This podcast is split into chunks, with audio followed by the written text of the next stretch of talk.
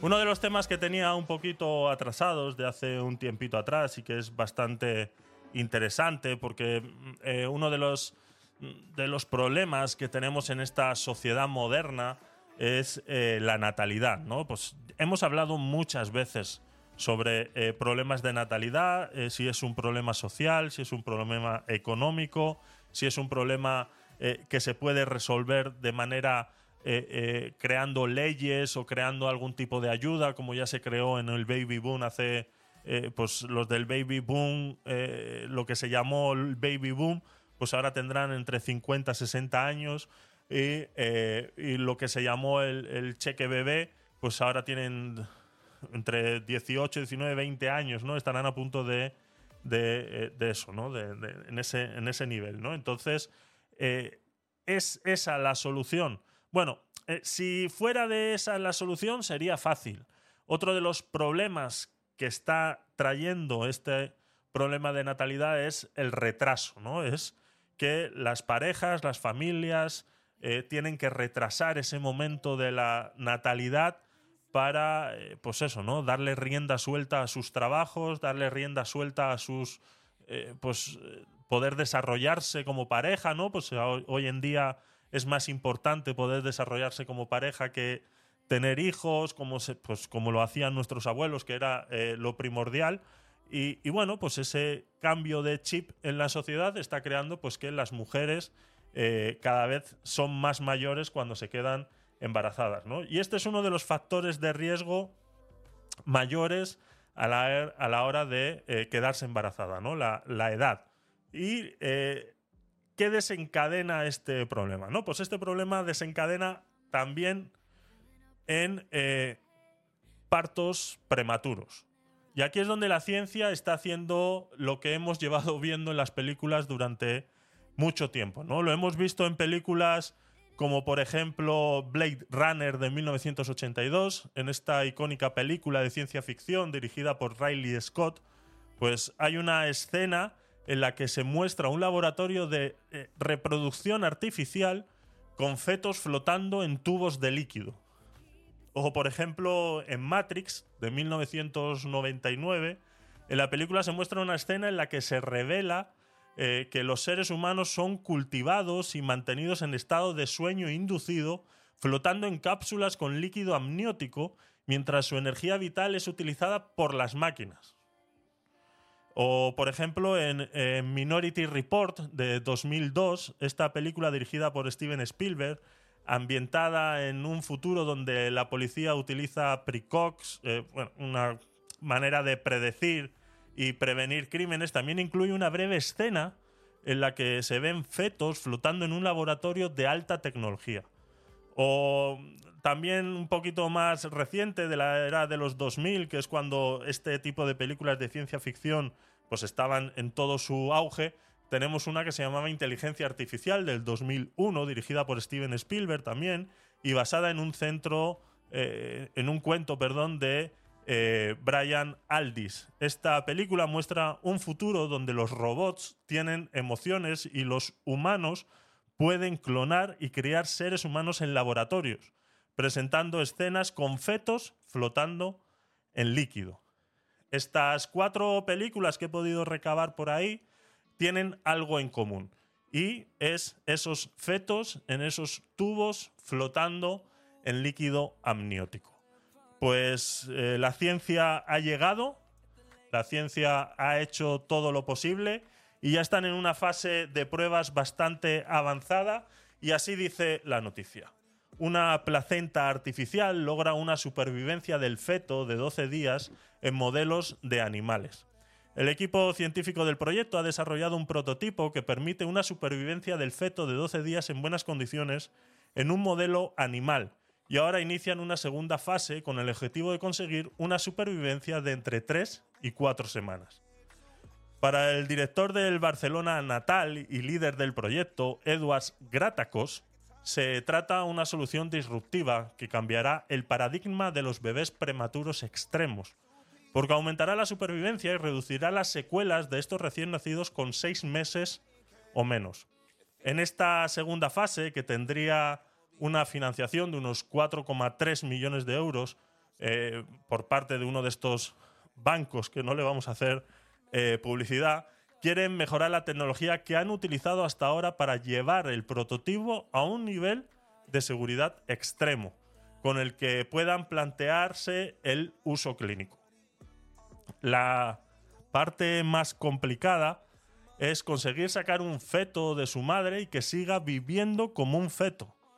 Tenemos que engañar a la naturaleza al máximo, decía el líder del proyecto, en el que ahora también trabajan la definición de un marco bioético y de los protocolos necesarios para la transición a la vida neonatal. Es decir, el nacimiento del feto desde la placenta artificial. Estos hitos tecnológicos científicos pues eh, empiezan todos con un prototipo. Este prototipo incluye un entorno protegido compuesto por un contenedor translúcido fabricado en material biocompatible que está conectado a un sistema de circulación de líquido amniótico que mantiene el feto en un entorno líquido aislado de los estímulos exteriores. O sea, mm, eso. Blade Runner 1982, Matrix, Matrix 1999 o Inteligencia Artificial del 2001. E uno de los eh, eh, investigadores de este proceso, ha explicado que la conexión entre el útero y la placenta artificial es esencial, porque tiene que hacerse antes de que el bebé respire y ha detallado que el prototipo además es accesible para realizar controles ecográficos y permitir una monitorización continua intensiva del feto. También han desarrollado un sistema de circulación extracorpórea compuesta por una membrana oxigenada y un sistema de piezas que facilitan la circulación de la sangre y su oxigenación, que son eh, simuladas como sucede en la placenta natural. Los investigadores han creado un sistema de monitorización no invasivo en tiempo real con el que vigilan al feto de forma remota. Tienen un control intensivo de su estado y desarrollo, además de eh, protocolos de administración de nutrición, hormonas y otras medicaciones.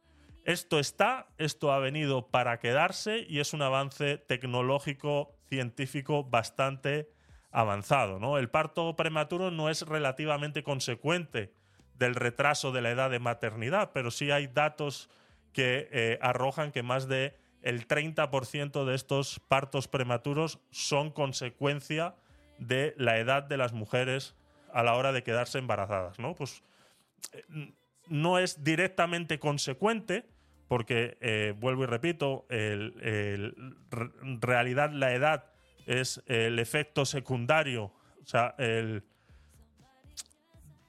el parto prematuro sería el efecto terciario de la edad, ¿no? Porque la edad lo que hace es, pues eso, ¿no? Poner el útero más rígido y cosas de estas que eh, eh, complican bastante el embarazo y por eso eh, estos partos prematuros. ¿no? Es una investigación española, se está celebrando en el Barcelona natal. Y bueno, pues es algo que tenía ganas de contárosla.